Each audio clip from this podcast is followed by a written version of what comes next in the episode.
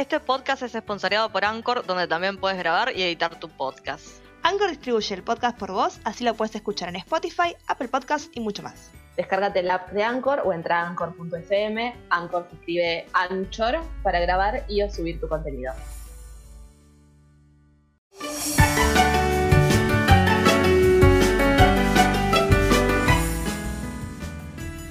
Sul Sul. Bienvenidos a Sul Sul Podcast. Yo soy Floja Lenti. Yo soy Kimcita. Y yo soy Mamalántula y hoy tenemos una invitada especial que nos va a acompañar para charlar de la final de Spark. Yes. Bienvenida, Carolo Vázquez. ¡Eh! Bienvenida, Carolo. Aplausos, Sol. Bueno, muchas ¿Cómo gracias. Muchas gracias por la invitación. Estoy No. re contenta de estar aquí. Estamos felices de que vengas acá. De una. Chicas, es una invitada de Re VIP, o sea. Ah. Es una invitada re VIP, porque encima Carolo no es simplemente jugadora de FIFA. ¿Qué más es Carolo? Contanos, Caro. Un montón de cosas. En, en el mundo digital eh, empecé con, con el canal de FIFA, donde empecé a hacer entrevistas a jugadoras de fútbol mientras jugamos un FIFA. Después empecé a hacer contenido específicamente sobre el juego de FIFA 20. Ahora también a partir de octubre será El FIFA 21. 21, exacto. Y bueno, también laburo en la tele, en TV Pública, en DirecTV Sports. Y nada, trabajo de esto. Además, soy caster de FIFA, es decir, los partidos de las ligas que se transmiten y tienen un relator y una comentarista. Yo soy comentarista de partidos de FIFA. Soy muy fiel al Sims, bastante. De hecho, me atrevo a decir que con Flor empecé a hablar por gracias al Sims. Sí, tal cual. Nosotros nos conocimos eh, porque Carolo pidió cómo bajar el Sims. Yo le pasé los datos y a partir de ahí nos empezamos a compartir casitas. Qué bien. Era, era muy bizarro porque de repente nos teníamos en WhatsApp y nos mandábamos casas. Era como, no, mirá la casa que hice. Y tipo, las Claro. no se conocían, ¿entendés? Qué bien. Nos conocimos mucho después personalmente, pero creo que el Sims ha sido la base de todo. Aparte, yo podría decir que gracias al Sims existe mi canal de YouTube, porque gracias al Sims te conocí a vos, gracias a conocerte a vos conocí a Sol, Sol me enseñó a editar y gracias a que Sol me enseñó a editar, yo tengo mi canal de YouTube. Así que podemos agradecerle al Sims por Al todo. Sims por todo, sí. ¿hace- ¿hace cuántos años que jugás al Sims? ¿O cuál fue tu primer conexión con el Sims? El Sims 1, no me acuerdo cuántos años tenía, pero fue el año que salió. Me acuerdo el 2000, que... creo que fue 2000, 2001. Sí, perdón. Bueno, en ese momento no creo que, que no era de eSport de EA, creo que era de Maxis. Sí. Y pido perdón porque lo compré en el Parque Rivadavia. Eh, no les voy a mentir. Eh, si nos escucha alguien que no es de Buenos Aires, Argentina, el Parque Rivadavia es un parque donde había una feria y antiguamente se vendían copias de CDs de juegos y de música y de películas y de todo. Todavía, ¿eh? Todavía podés ir y Todavía comprar. está.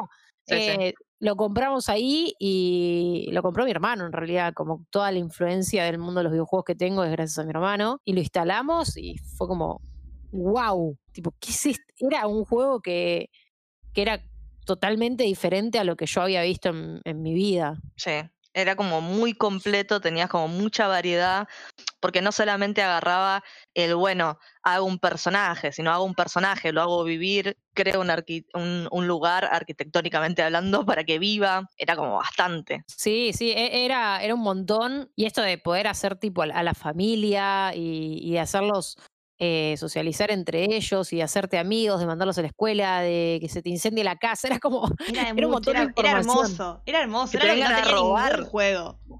No había ningún Chicas, no- juego así. Sí, No existe más el que te vengan a robar, o sea, no sé si se acuerdan, pero o no sé si lo hablamos en otros podcasts, pero antes te robaban, en el Sims 1 venía un chabón y te robaba Y cosas, te boludo, robaban cada dos por tres aparte. No es que Sí. venía cada tanto eh, alguien y, y te robaba así como muy esporádicamente. Ah, Yo creo que me, me incendiaba y me robaban cada cinco minutos. No, y aparte, e- es raro que eso no, no siga siendo así, porque hoy por hoy vos podés desarrollar mucho más la profesión de ladrón que antes. Claro, o sea, estaría sería- bueno que vos puedas ir a la casa de otro a robarle. Eso Claro.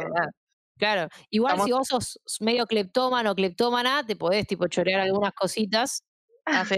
pero, pe- pero no es tipo la profesión de ir a robar como pasaba antes, que tipo te, te vestías de ladrón. Claro, Ay, existe sí. igual, existe la profesión ladrón. Yo tengo un personaje que, que tiene esa profesión, Eh, pero es, mu- es diferente, o sea, no, no vas a las casas, sino que te, te- te- sos tipo un as del crimen, te aparecen preguntas. Claro. Claro, claro. Va más dirigido por ese lado. Claro, Pero no existe más la figura de ladrón que, que existía antes. claro. Y de hecho creo que en el Sims, hasta el Sims 2 también había una figura de payaso, tipo un payaso que aparecía. Yo me No sé. acuerdo que, que se me aceleraba el corazón. Ay, sí. Tipo, Me- porque de repente no podías, no podías pausar, no podías poner nada y tipo te estaba entrando a chorear. Era como, "Ah". no. Y siempre en la noche era como, levántate, levántate, llama a la policía. levántate". si no tenías alarma era como seguro que te iban a qué robar. tragedia no tener la alarma. Sí, sí, sí. Y era, era, era para pocos la alarma, tenía que tener eh, algo de, de dinerillo por ahí. Sí, tal cual. No, porque Era para encima, o sea, los vos estabas ahí con el sim dormido y decías, bueno, venías distraído, ¿me entendés? Y de repente veías que se prendía el coso de la escena, porque encima a mí me daba mucho Sí. miedo la escena esa de- del ladrón, eh, la música que te ponía, y era como, no, no, y era como, abajo, despertate, despertate, despertate, despertate. Era como, baja por el amor de Dios. Sí, bueno, es- e- eran eh, muy bellos momentos y bueno, y después cuando fue mm, todo el- cuando empezaron a caer las expansiones, yo me acuerdo del hot date, Sí. el hot date era una era muy bueno porque tipo, podías empezar a salir, comprar regalos, podías ir cambiándote la ropa, o sea, como que ibas a comprar ropa en estas salidas, como, no sé, eran como unos shoppings, unas salidas. El de vacaciones también era muy bueno porque te podías ir a un lugar con nieve, Sí. nada, era como que cada cosa era- iba mejorando y después, bueno, jugué el Sims 2, jugué el Sims 3 y jugué el Sims 4, o sea, no, no me perdí ninguno. Perfecto. Eso- por eso te llamamos, Carol. Por eso estás acá, por tu trayectoria. tu trayectoria en los Sims. Claro, la trayectoria del. Sims. Es la más importante. Claro. Bueno, pero también te hemos invitado para hablar de este último capítulo de Spark del reality de los Sims que venimos hablando últimamente eh, en estos últimos cuatro capítulos y hemos llegado a la final. Llegamos, al fin. Fue un capítulo cortina, digamos, fue un capítulo de relleno, que metieron mucho relleno, viste, los recuerdos, como hacen esos capítulos de Friends que te meten recuerdos. es que no sé si ya empezar con, con mi arsenal de opiniones al respecto. Ah, Sí, sí. Cuando venga. quieras. Sí, sí, sí. Resumamos primero el capítulo, diría yo, para que, porque la gente, entendemos que todos si están escuchando lo vieron, pero normalmente como que contamos para el que viene medio distraído, por las dudas de que la opinión de Carolo tenga spoilers, digo yo. dale, Ah, dale, dale, dale. dale. No sé si querés contar vos, Rob, que sos la que suele tener Me más. gustó, sí, sí. Me gustó mucho que hayan hecho como un breve paso por los capítulos anteriores, aunque los capítulos anteriores fueron hace dos semanas, digamos, no pasó mucho tiempo, pero bueno, nos hicieron como un refresh de, de todo lo que pasó en un principio, eh, de que Team Gnome, que era nuestro favorito, iba ganando y de repente se fueron, de Team Ujú. Lama que los detestábamos, bueno, no Sí, los no. detestábamos a ellos, sino a, a Doctor. Luan, pero que, que salieron de entre las cenizas este, y ¿Cuál la verdad Fénix? que se consagraron cual Fénix en el capítulo anterior y en el anterior este, hicieron un muy buen laburo y mostraron también los dramones como cuando se fue en el capítulo anterior Tefo porque bueno nada se- ella sentía que ella sola no iba a poder y, y cuando y bueno volvió nuestra English Simmer y en este capítulo la sí eh, y en este capítulo lo que, lo que les hicieron hacer fue eh, que, que los tres se junten, charle, porque yo creo que no, no, no se habían todavía juntado a charlar de sus historias personales. Claro, si no se Eh, conocían de afuera, no, no había mucho tiempo. No, olvídate. eh, porque los, los challenges eran muy cortos, los tenían que hacer todos muy rápido. No, y y este, bueno, aparte- se pudieron sentar. Iba a decir, perdón, que aparte en realidad nosotros lo vemos en cuatro semanas diferentes, pero es obvio que ellos lo grabaron en cuatro días, juntos, tope claro. cinco, Sí, y salió andando. Sí, Sí. sí, totalmente. Eso, se- se- e- eso estaba pensando ayer, tipo, estos pibes no, lo grabaron en cuatro semanas. Esto No, se, no. se- se grabó todo y nada, y se fue cortando. Creo que se nota un poco eso. Creo que si, si, si me lo puse a pensar es porque un poquito capaz se nota. Para mí es com- realmente el, el- el show va, va a sentar como un precedente en, en, la manera de hacer contenido en el mundo de los videojuegos, ¿no? Nosotros venimos hablando mucho de esports, de los deportes electrónicos. De cómo plantar una competencia de FIFA, fácil, haces un torneo de FIFA. Claro. Cómo plantar una competencia del NBA 2K, fácil, haces un torneo de NBA 2K. Pero en un juego como el Sims, Claro. me parece que le encontraron como una vuelta re interesante. No, Sí, es lo que de decíamos la semana pasada, justamente. O sea, Exacto, que, sí. Que es algo innovador y algo que creo que más allá de justamente los esports, no hay un precedente de un reality, un show, un algo que tenga que ver con videojuegos o que no sea un canal informativo de videojuegos que incluya esto. Y encima en Y que no sea de un juego de competencia. Claro, y en un canal eso. importante como es TBS, o sea, me parece que no estamos hablando de, de- de un canal chico, que encima sea después eh, la repetición, que bueno, en YouTube eso pasa en, en muchos lados, pero me parece como un gran avance para la industria. Sí, sí, sí, sí, porque no solo lo puedes ver en la tele, sino como que también está dirigido para el público de YouTube o para el público que no mira tele, ¿entendés? Que Claro. también es el público gamer, por decirlo de alguna manera.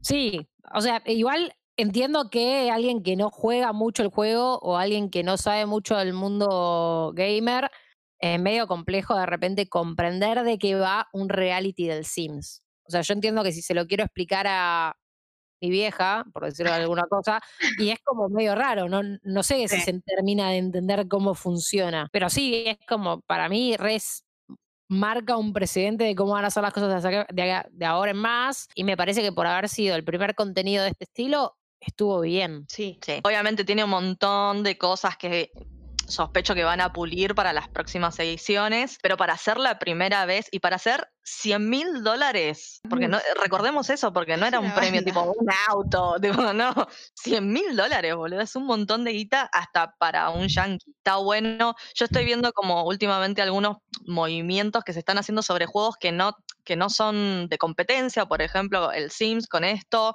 el Minecraft, que la otra vez eh, Twitch armó como una competencia eh, de Minecraft, eh, un bingo de Minecraft que también fue genial, pues son juegos que, con los que no podés competir, digamos, de alguna manera Claro. directa, y que se vayan generando estos espacios me parece importantísimo. Sí. Sí, es es súper importante y me parece que, que, que así es como lográs no dejar a ningún juego afuera, ¿no? Porque ni- todos los juegos de alguna manera tienen que tener una forma de ir más allá de la pantalla, no solamente tanto la empresa pueda generar dinero con una competencia, sino también que, que la gente vea que ah, no es algo que yo juego en mi casa y ya está.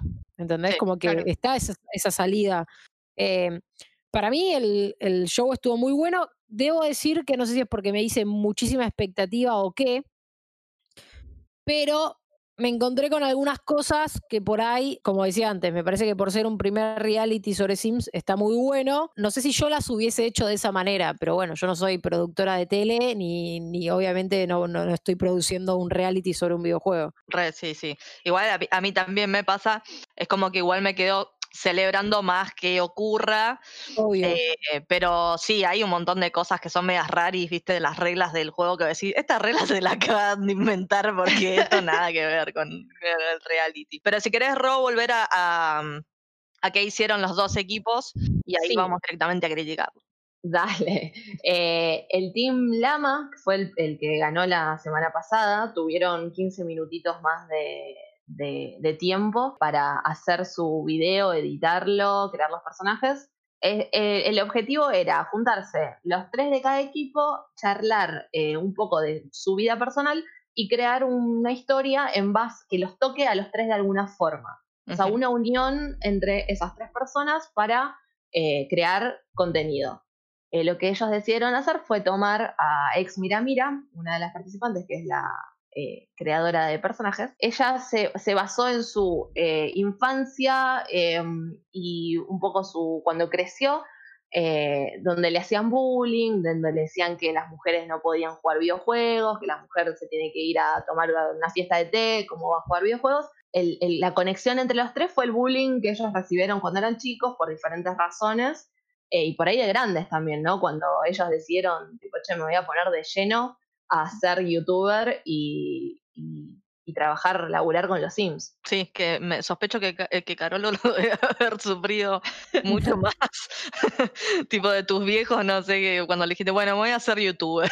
Yo que viví esa experiencia es como, es raro, porque te cuesta mucho que la otra persona te, te, diga así, anda para adelante. No sé cómo será en Estados Unidos, pero si en Estados Unidos es difícil, imagínate acá en Argentina, donde encima toda la situación económica te hace que sientas un nivel de miedo e inestabilidad de emprender, por decirlo de alguna manera, eh, terrible. A mí me pareció que estuvo bien, digamos, estuvo copado lo que, eh, lo que llegaron en común. Como decían ustedes, me pareció raro que hayan tardado tanto en sentarse a hablar sobre ese tipo de cosas. Por ahí me, me, dio un poco de fiaca de que se centren solamente en un personaje, más allá de que esa historia tenía cosas de los tres personajes. A mí me dio la impresión de que, por ejemplo, la chica rubia de ese equipo, que no recuerdo su nombre, ni, siquiera, ni siquiera aportó tanto. Eh, ella nunca aporta. Era una privilegiada en toda esa situación. No, igual construye muy bien. Esa es la, la builder y construye de putísima madre. Pero creo que lo que decíamos también en el capítulo pasado es: pobrecita, no, habló, no habló nunca. este capítulo tuvo cuatro frases y fue como, wow. Fue lo que más escuchamos de ella, sí. Yo notaba como un cameo, un cameo y era como, ¿quién es? ¿Quién claro, como que contaban, no, sí, porque me hacían bullying por esto, por lo otro, y como que ella se sumó a bancar la movida, pero no sé si tuvo esa misma experiencia personal. Tipo, decía, estoy como muy emocionada de, la final, pero nada más. Sí. yo sentí como que era muy muy personal de Mira Mira, o sea, me gustó por ese lado, porque Mira Mira me parece lo mejor del Team Lama. Sí, totalmente. Es, mi opinión. Em, entonces me gustó por eso, pero me pareció un poco unilateral.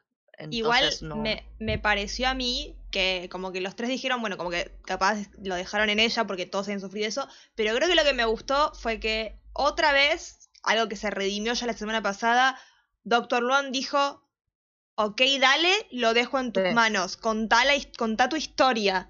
O sea, él, que era tipo de meterse mucho y, estar ahí, como que se dio cuenta que era su momento por ahí decir como, ok, voy a dar un paso al costado, tu historia es la que hay que contar, contémosla y aportemos, tiremos todo para el mismo lado. Y creo que por eso le fue, le fue bien, digamos, en hacerla, darle forma a esta historia sí, fue súper realista, fue súper lineal, este, de una nena que era chiquita, después creció, se convirtió en ex la mira, fin. A mí no me voló la cabeza la historia. Estuvo bueno el mensaje, estuvo buena la historia, pero por ahí el cómo fue contada no, no fue mi... No, no me gustó tanto. Estoy igual. ¿Y después qué pasó con el Team Cowplant? Y el Team Cowplant, que bueno, con, con integrante nueva y tuvieron que trabajar por primera vez juntas, ¿no? lo que conlleva eso, trabajar este, en un equipo nuevo para la final debe ser complicadísimo. Pero este, lograron ponerse de acuerdo y contar una historia que las eh, involucraba a las tres, por así decirlo. La dividieron en tres etapas también era una, una, nena. Me gustó que hayan hecho una nena X, digamos, no era ninguna de las tres exactamente representada, pero a la vez era las tres, que cuando era chiquita tenía como el diablito y el angelito, que en realidad eran representados por una, una mujer que la tiraba abajo. También niña queer que, que le decía que era, que era brillante y, y ella como que se dejaba tirar abajo por la voz mala. Y, pero a la vez siempre tenía como en su corazón lo que le decía su otra voz te juro que yo me imaginé la película y ¿eh? me imaginé tipo a un actor hablándole, o sea, eso me pareció fantástico. Me, pareció de película, literalmente. Es que para mí, incluso e, eso de que hayan podido, justamente en un mismo personaje, mezclar a las tres personas, para mí era la historia ganadora. Totalmente. Después pasa de ser una niña a, crecer y hay, hay un cambio de voz. La edición del video estuvo espectacular. Sí, porque el cambio de voz, cada una una hoja de una donde ella trabajaba supuestamente en el laburo perfecto, entre comillas, en una oficina, que todo el mundo por ahí mata por ese laburo, pero en realidad ella no era lo que quería y, después sale de esa oficina y ahí vuelve a cambiar la voz y nos encontramos con un gay parade, con un eh, concierto este, donde ella puede realmente liberarse y ser quien es. Eh, a través de su creatividad, a través de su sexualidad. La verdad que me pareció hermosa esa historia, fue con la que más tocada me sentí. La narración eh, fue divina aparte, como, como te, sentías la emoción de cada una de ellas. Eh, Totalmente. Como tienen un buen mensaje de, che, tipo, no importa cómo te expreses, ya sea con tu creatividad, con tu sexualidad, tipo, sos libre, hacelo, sé feliz, y fue hermoso. Claro, creo que también a mí lo que me gustó mucho más es que eh, Kaupland lo que hizo fue contarte algo y dejarte un mensaje. O sea, un mensaje claro, tipo, che, mira, podés ser libre, podés ser feliz, podés expresarte. En cambio, eh, el del Team Lama me pareció como, bueno, te, cuento esta historia. Claro. Y ya. Y si te pega, te pega. I don't know.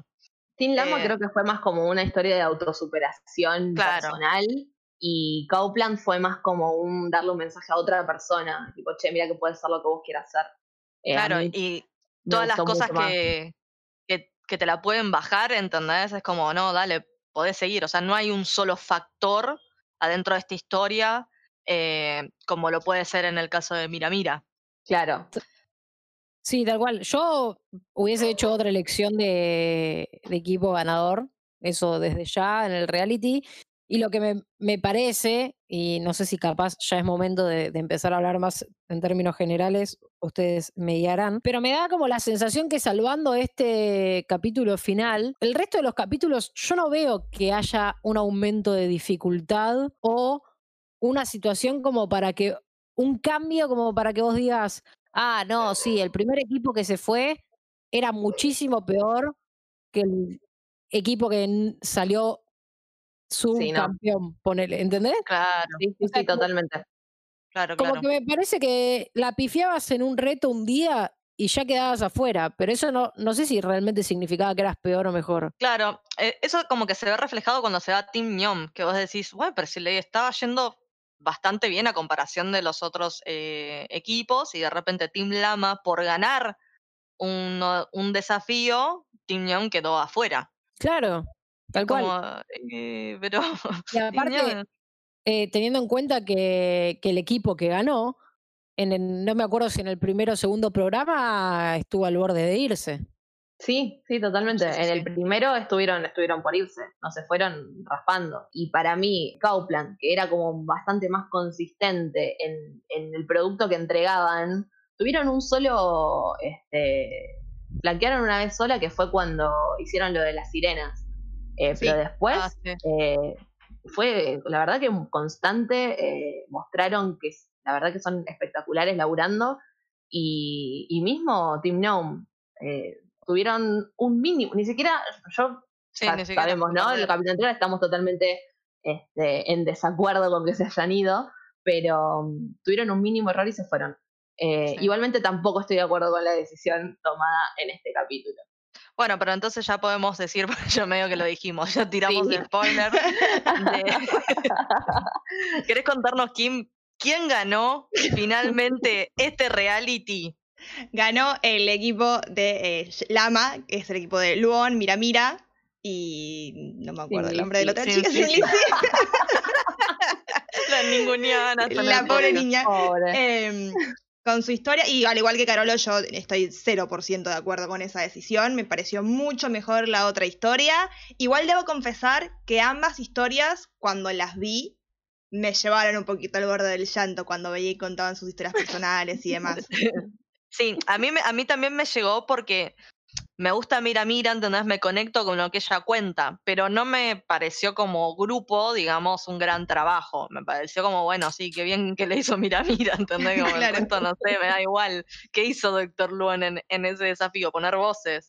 Como no lo sentí muy, muy unido al grupo. Creo que... que... al ser un último desafío yo le hubiese dado realmente una vuelta de tuerca. Esas vueltas de tuerca que le daban en todos los capítulos, esa dificultad que te ponían a último momento en este no lo hicieron. Y la verdad que, como dijeron los, los jurados, es muy difícil tomar una decisión basándonos en la historia personal de cada uno, porque cada uno es, o sea, puede contar su historia como quiera y no va a estar mal. Claro, ambas son válidas. claro, tendrían que haberle dado una última vueltita de dificultad para complicársela a los equipos para ahí sí tomar una decisión, porque realmente no sé en qué se basaron para elegir al Team Lama como ganador del reality, porque no lo dijeron tampoco. Sí, fue como el que eh, más te pegue al corazón, ¿entendés? era como, Pero yo los vi llorando más con la historia de Kaupland. No, yo, también dije, ya está, ya está, ganaron.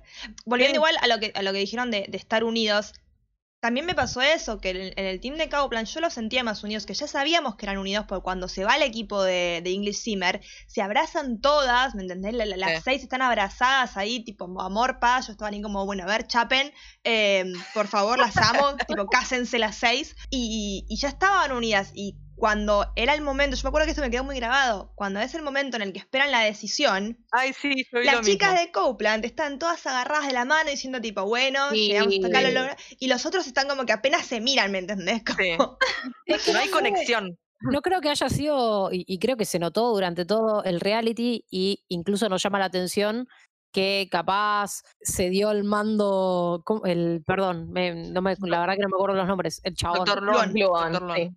Bueno, doctor Luan dijo, bueno, en esta oportunidad me abro y contamos la historia de Mira Mira.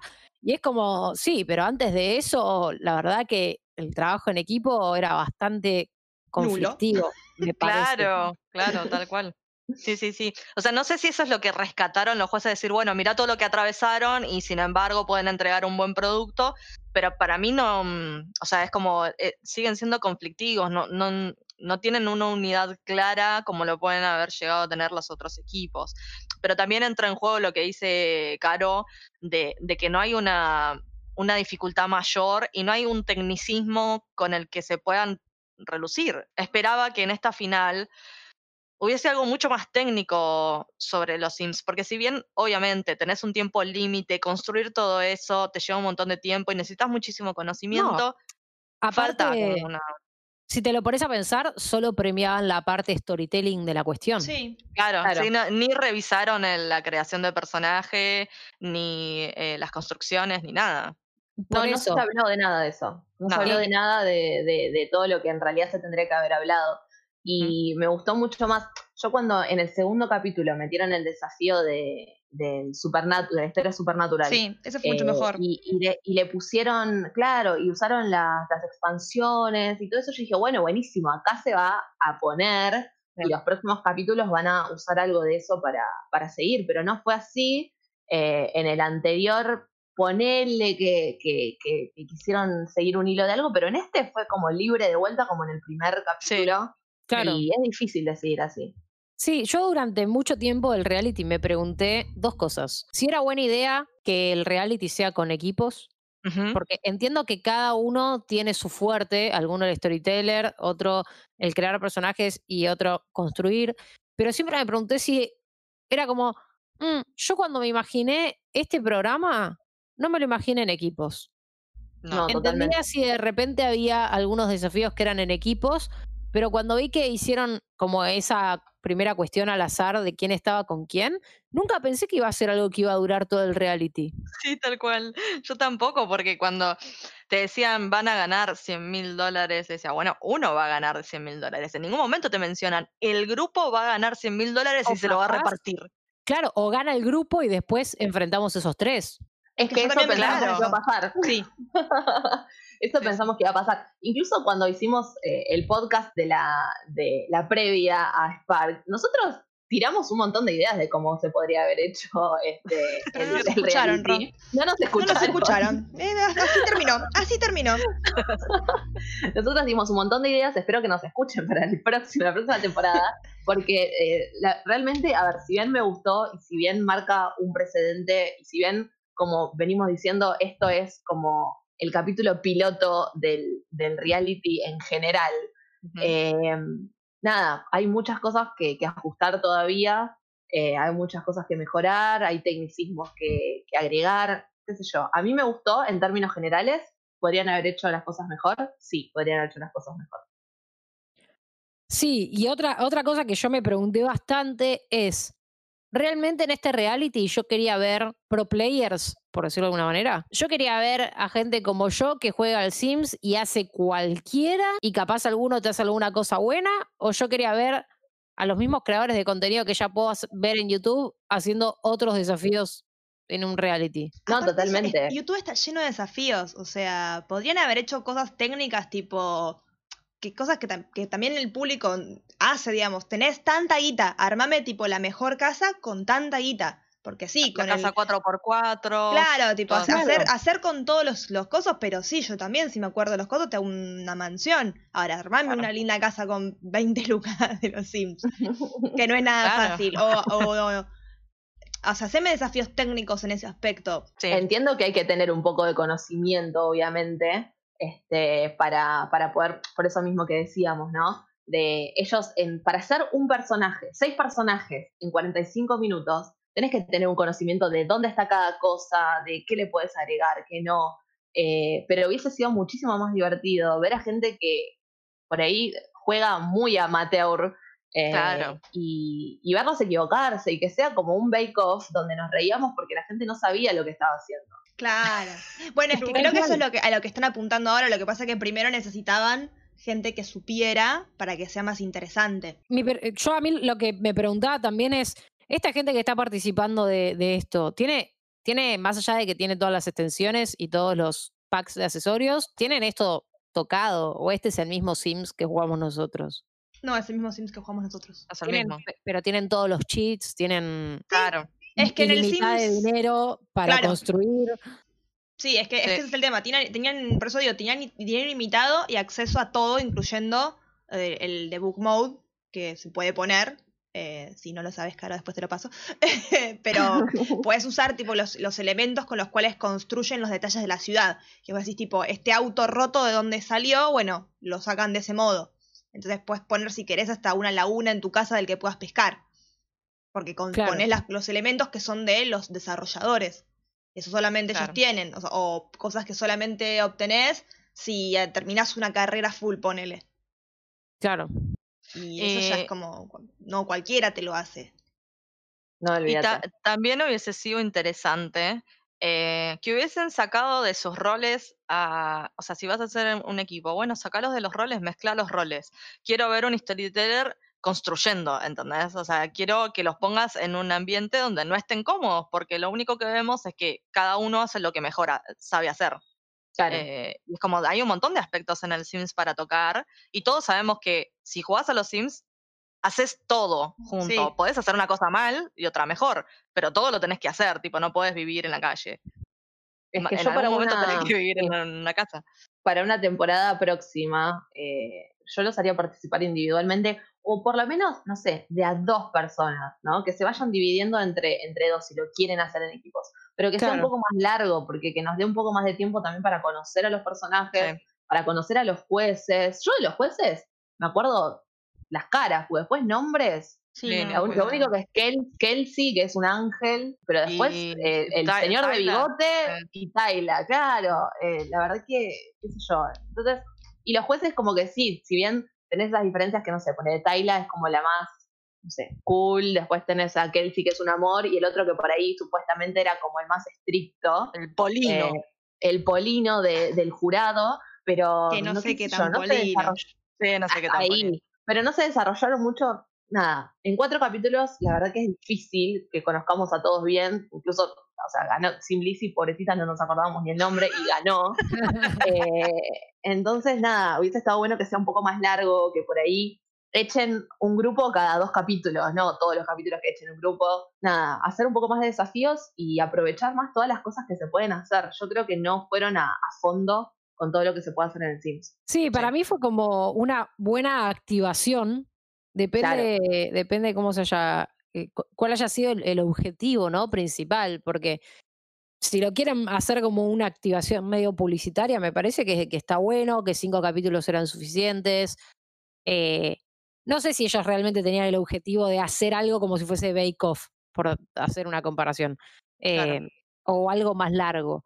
Creo que capaz la cuestión de hacerlo en equipos fue para que no dure tanto. Claro. No sé, o sea, como que me parece que fue, hagamos un contenido interesante con esto y lo lograron. ¿Qué contenido interesante podemos hacer? Un reality o una competencia. Para mí está bien, ni siquiera sé si harán otro. Esos son el tipo de cosas que, que me en generan dudas. teoría sí, pero por lo que estoy viendo en IMDB, eh, no tuvo muy buena calificación. Tiene un 5 y porque tiene 5 reseñas y uno le dio un 10. Si no, todos le pusieron 1 o 3. Claro. Es que el tema fue para mí eh, que todas las. Entiendo que sea eh, un primer, una primera temporada, y qué sé yo, o sea, yéndonos a otras primeras temporadas, no sé, RuPaul, ustedes vieron lo que era la primera temporada, Sí, presupuesto bajísimo. Acá tenían presupuesto para hacer algo mejor.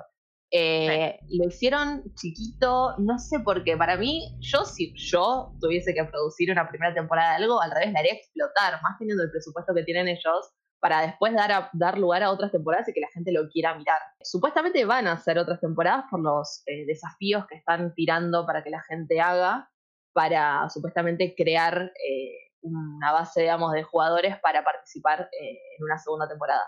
Pero la verdad que si nadie lo mira, yo los comentarios que he visto en Twitter, además eso, creo que les falta que sea un poco más internacional. Sí. Está en TBS de Estados Unidos, acá no lo, no, no lo dan, y está en YouTube con subtítulos en inglés. O sea, si vos no Sí. hablas inglés o no, o no tenés un mínimo conocimiento, no lo puedes ver. Yo lo hubiese hecho más también, pues hay muchos simmers en Latinoamérica, muchísimos. En, Muchísimo. en Eh, España incluso. Para mí esto igual fue como, como una prueba piloto. Sí, es una prueba. sí, Eh, totalmente. Una prueba piloto y para mí está, está aprobado. Tengamos Porque- en cuenta que no nunca, al- nunca se ha hecho algo así, entonces tampoco ellos tenían de dónde tomar referencia. Obvio, Mm. obvio. Sí, y aparte, sí. claramente, yo creo que no es un, un reality destinado a que la gente compre más el juego, porque el- el Sim ya de por sí tiene una fama y tiene una base como súper importante. No sé si a través de este piloto vas a llegar a un ama de casa que diga, ah, me voy a instalar los Sims. Mm, Me parece como más difícil. Si vos entras al, al reality es porque ya lo conoces. Claro. Entonces como que va a otra cosa, me parece, esta prueba piloto. que Es como más llevar a estos juegos que no son competitivos al ámbito más de competición, tal vez. No sé igualmente a qué público específico fue dirigido el reality, digamos, no sé a quién buscaban. Claro. Porque poner, si nos querían tocar a nosotros más por la nostalgia, hubiesen hecho, no sé, un desafío de Sims 2, ¿entendés? Tipo que, que no solamente Sims 4. Eh, por ahí, no sé, querían, quisieran tocar a generaciones más jóvenes, ahí por ahí te lo entiendo.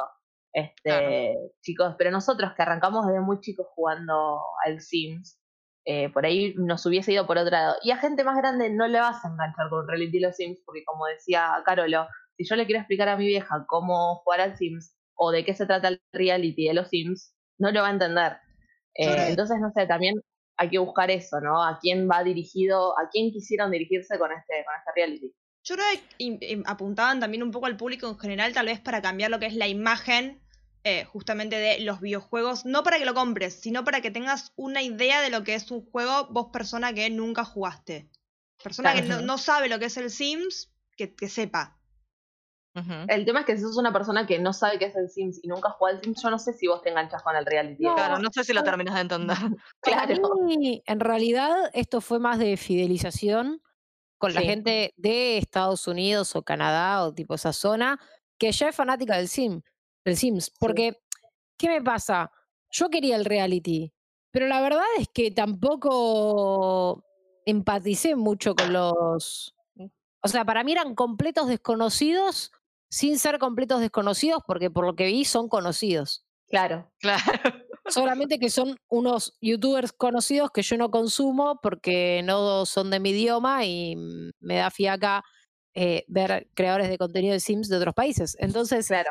me parece que iba más dirigido a los fans de cada youtuber, porque además vos, vos te asegurás que si está mira, mira en un reality y todos los que la siguen la van a ver.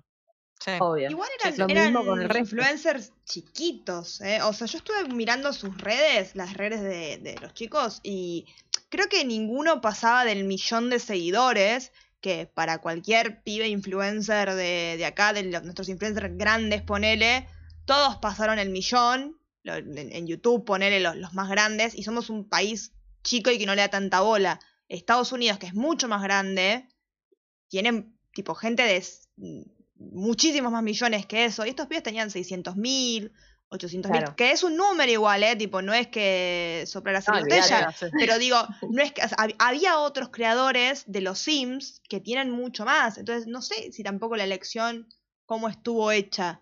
Porque Es que yo- para mí los, los creadores grandes como James Turner o eh, Deligrassi, por ejemplo, claro, del no se, iban, no, no se iban a aprender a esta cuestión. Tipo, era como, no. ¿El Irazi no se prende? No, o sea, me parece que tienen, tienen algo muy fijo y bastante grande entre ellos como para arriesgarse, entrar a un lugar, perder, poner en riesgo seguidores, porque ah, pones en riesgo la cuestión de que te amen o te odien por cualquier cosa.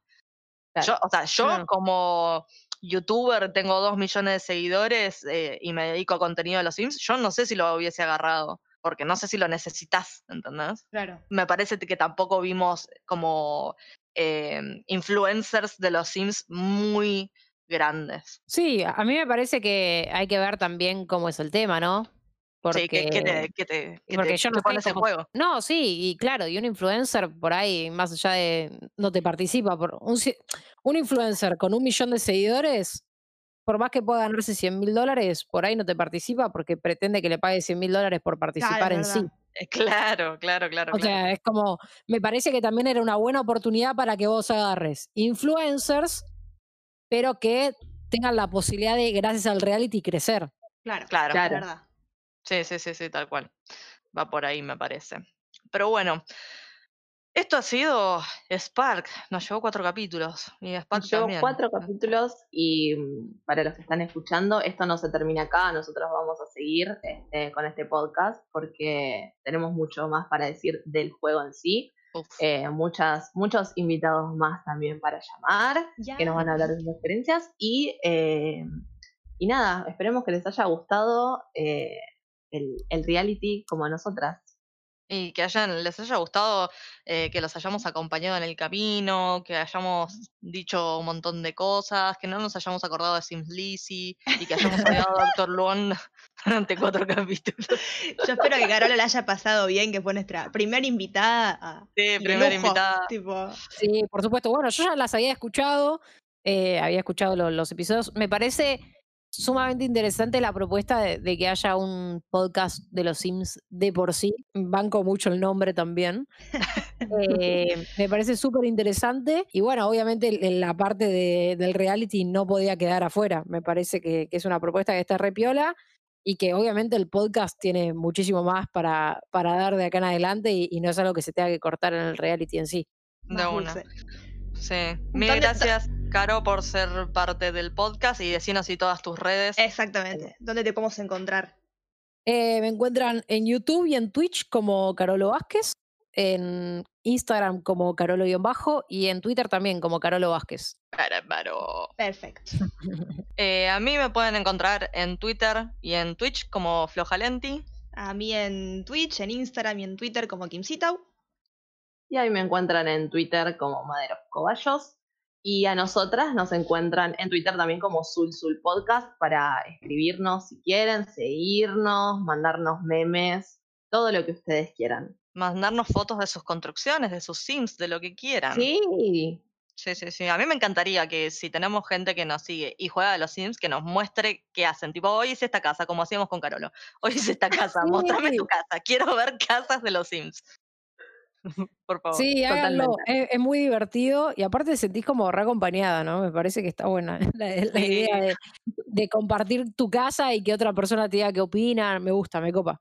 De una, de una. Podríamos hacer nuestro propio challenge, tipo Sul Sul Casas y nos mandan casas así. Sí. Yo soy pésima, pero no importa. A mí me gusta ver Ahora podemos opinar. casas. Sí, de una, y podemos opinar tipo en capítulo. Ah, ya se ponían a armar. en capítulos que opinamos sobre las casas que nos mandan. Bueno, mil gracias a todos por escucharnos. Gracias, Caro, por venir, por tu tiempo. Eh, y esto fue Sul Sul Podcast. Sul. Sul.